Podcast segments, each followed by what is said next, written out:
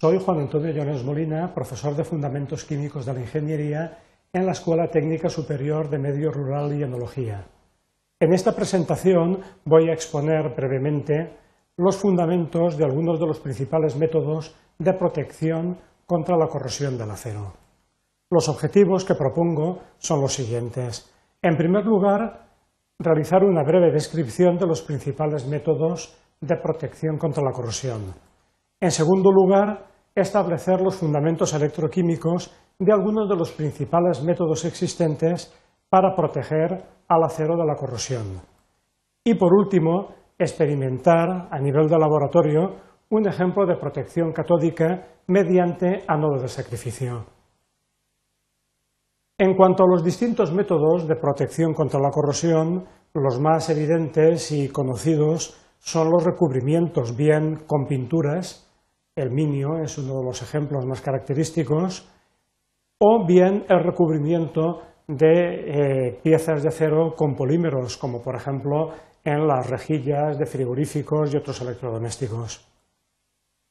También son muy conocidos los recubrimientos con zinc, es lo que denominamos galvanizado, y acero, la popular hojalata. De todos modos, en estos casos, el problema no es simplemente eh, el recubrimiento físico, sino que también hay cuestiones electroquímicas interesantes. Por ejemplo, en el caso del acero galvanizado, tenemos, eh, si comparamos los potenciales de reducción del hierro 2 y del zinc 2 más, eh, que precisamente por ser mayor el potencial de reducción del hierro 2, el zinc va a actuar precisamente como ánodo, va a oxidarse a zinc 2 más, mientras que eso va a hacer que el hierro actúe como cátodo. Eso hace que el galvanizado actúe además como protección catódica, como protección electroquímica del acero frente a su corrosión. De hecho, cuando en una pieza galvanizada se produce un defecto de modo que el acero esté en contacto con el medio oxidante, lo que va a producirse es la oxidación del zinc y el acero, como comentaba antes, va a actuar como cátodo, de manera que va a ser protegido contra la corrosión. En este caso, también podemos observar, dado que el agua normalmente tiene una cierta proporción de oxígeno disuelto, que la principal reacción de reducción va a ser el paso de oxígeno molecular iones hidróxido. En el caso de la hojalata, la, cuestión cambia un poco, porque si bien desde el punto de, vista físico protege, es un recubrimiento que protege al evitar el contacto del acero con el medio oxidante, cuando se produce un arañazo, eh, un pequeño defecto en el recubrimiento, el acero que está en contacto con el medio oxidante va a actuar como ánodo, va a oxidarse ya que el estaño, por tener el estaño 2, por tener un potencial de reducción mayor, va a ser el cátodo, mientras que el hierro va a ser el ánodo. Eso hace que eh, un defecto en un recubrimiento de hojalata vaya a hacer que eh, se favorezca la corrosión del hierro que está en la capa inferior. En cuanto a los métodos electroquímicos mm, de protección contra la corrosión, eh, los dos más conocidos, eh, la protección catódica por corriente impresa y por ánodos de sacrificio, se corresponden con los sistemas electroquímicos más conocidos, las celdas electrolíticas y las celdas galvánicas. En la protección catódica por corriente impresa, lo que hacemos es, del mismo modo que en una celda electroquímica, electrolítica, eh, proporcionar corriente continua de tal manera que el cable catódico, el que suministra electrones, el terminal negativo, está en contacto con el elemento que deseamos proteger. De esa manera, al suministrar electrones, impedimos que los pierda y que se constituya en un anodo oxidándose. Eso hace que tengamos que introducir también en el terminal positivo un cable anódico que va a estar constituido eh, al final por un ánodo auxiliar formado por distintos materiales como chatarra de hierro, ferrosilicio o grafito, de tal manera que se va a completar el sistema de manera que actuando como cátodo el elemento a proteger se eh, impida la corrosión del acero. En la protección catódica mediante ánodo de sacrificio, lo que hacemos en realidad es crear una celda galvánica. En esa celda galvánica vamos a tener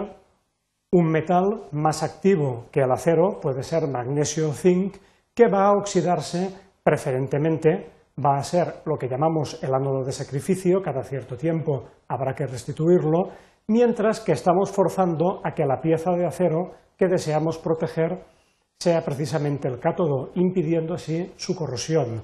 El medio en el que ambas piezas están actuaría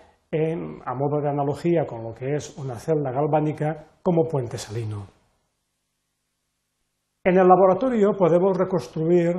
con un sencillo ejemplo el proceso de protección catódica mediante ánodo de sacrificio. En una caja Petri podemos eh, tener un clavo de acero unido, eh, preferentemente si puede ser con soldadura para que el contacto eléctrico sea absolutamente eficaz, con una laminilla de zinc. El sistema es introducido en un baño oxidante, ácido clorhídrico 2 molar con peróxido de hidrógeno,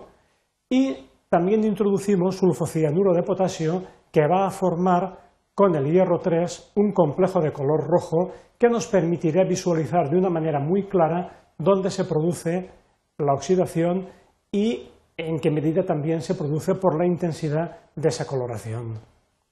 Así, lo que haremos también simultáneamente será introducir un clavo testigo sin ningún tipo de protección para observar cómo la corrosión progresa de una manera diferente en un caso u otro. De hecho, si comparamos lo que sucede con el clavo protegido y el clavo sin proteger, vemos que el clavo protegido, aunque empieza a oxidarse, la oxidación prácticamente se detiene, mientras que en el clavo testigo inmediatamente se observa la formación intensa del color rojo característico del complejo entre el hierro 3 y el sulfocianuro de color rojo intenso. Si al cabo de unos minutos cortamos el hilo de cobre de manera que desprotegemos eh, contra la corrosión el clavo de acero, podemos observar que al cabo de muy poco tiempo la oxidación en el clavo de hierro se hace tan intensa como en el clavo testigo. El zinc ha dejado de actuar como protección catódica respecto del eh, clavo de hierro. En resumen, hemos visto cómo la corrosión puede prevenirse mediante distintos métodos. Hay métodos basados en lo que es simplemente un recubrimiento físico, otros como el cincado o galvanizado o estañado, donde aparte del recubrimiento físico, en el caso del galvanizado puede haber también una protección de tipo electroquímico y, por último, hemos visto que hay dos métodos de protección, de protección catódica, uno basado en la corriente impresa, en el paralelismo con lo que sería una celda electrolítica, y eh, la protección catódica mediante ánodo de sacrificio, donde lo que hacemos es reconstruir una pila galvánica donde hacemos que la pieza de acero se constituya como cátodo.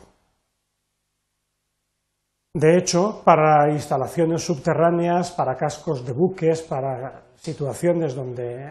tenemos medios oxidantes muy agresivos, los métodos eh, de protección catódica son particularmente útiles, aunque desde luego no excluye tampoco, eh, ni mucho menos, la utilización simultánea de recubrimientos, como podemos observar, por ejemplo, en cascos de buques, donde también se utiliza evidentemente la pintura.